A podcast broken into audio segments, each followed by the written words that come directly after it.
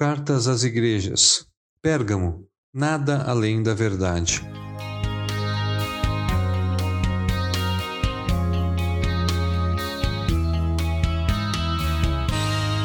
A próxima carta que João escreveu, inspirado por Jesus no livro de Apocalipse, é destinada à igreja da cidade de Pérgamo, que era a capital da província da Ásia no Império Romano. Portanto, uma cidade importante com diversos templos dedicados a vários deuses do mundo greco-romano.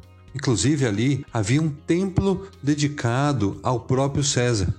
Diante disso, entendemos por que a carta começa dizendo quem estava proclamando seu conteúdo, ou seja, o próprio Jesus Cristo revelação de Jesus Cristo que Deus lhe deu para mostrar aos seus servos o que em breve há de acontecer. Apocalipse 1.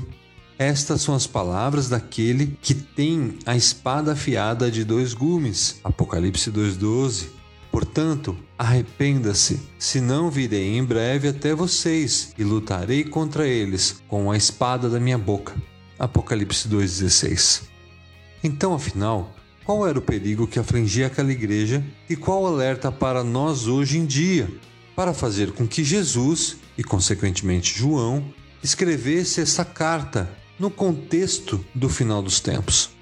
Bem, é verdade que a igreja de Pérgamo foi elogiada por Cristo por sua fidelidade, mesmo diante de grande oposição e perseguição.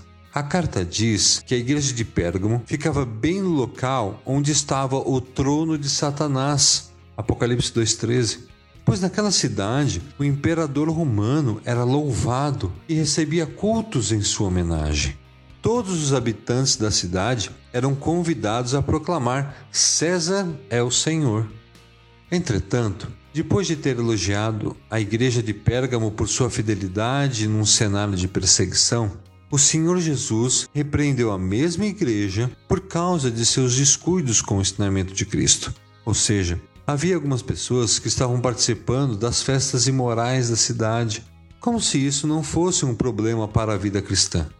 Será que conseguimos trazer esse contexto para os nossos dias? Não seria a mesma coisa que justificar os nossos desejos adaptando a palavra de Deus a eles? Em um passado não muito distante, éramos bombardeados apenas pela TV, com ensinamentos que ofereciam como verdade o desejo dos nossos corações, aquilo que a nossa natureza pecaminosa produzia. Acontece que a cada dia que a volta de Cristo e o julgamento deste tempo se aproxima, essa oferta aumenta. Por exemplo, hoje temos a figura dos influencers alguns deles pessoas que ganham dinheiro para falar o que as outras pessoas querem ouvir. É justamente isso que Jesus nessa carta nos alerta. A única fonte de ensino verdadeiro é Ele, é a Sua palavra. Paulo alertou a igreja da Galácia em relação a isso. Mas ainda que nós ou outro anjo do céu pregue um evangelho diferente daquele que pregamos, que seja amaldiçoado. Gálatas 1:8. Por fim, a carta termina com uma promessa. Cristo promete dar ao vencedor do maná escondido, bem como uma pedrinha branca, com um novo nome escrito sobre ela, o qual ninguém conhece, exceto aquele que o recebe. Apocalipse 2,17 os nossos antepassados comeram maná no deserto. Como está escrito, ele lhes deu o comer do pão do céu.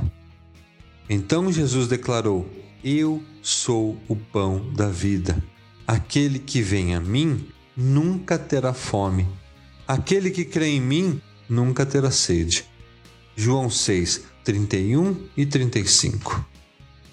Em tempos de tamanha oferta de facilidades. A carta à igreja de Pérgamo mostra a importância da fidelidade ao Senhor, do compromisso com a doutrina e zelo pela pureza do Evangelho de Cristo, e também das maravilhosas bênçãos da salvação que os que creem apenas na palavra de Deus poderão desfrutar de forma ainda mais plena na eternidade.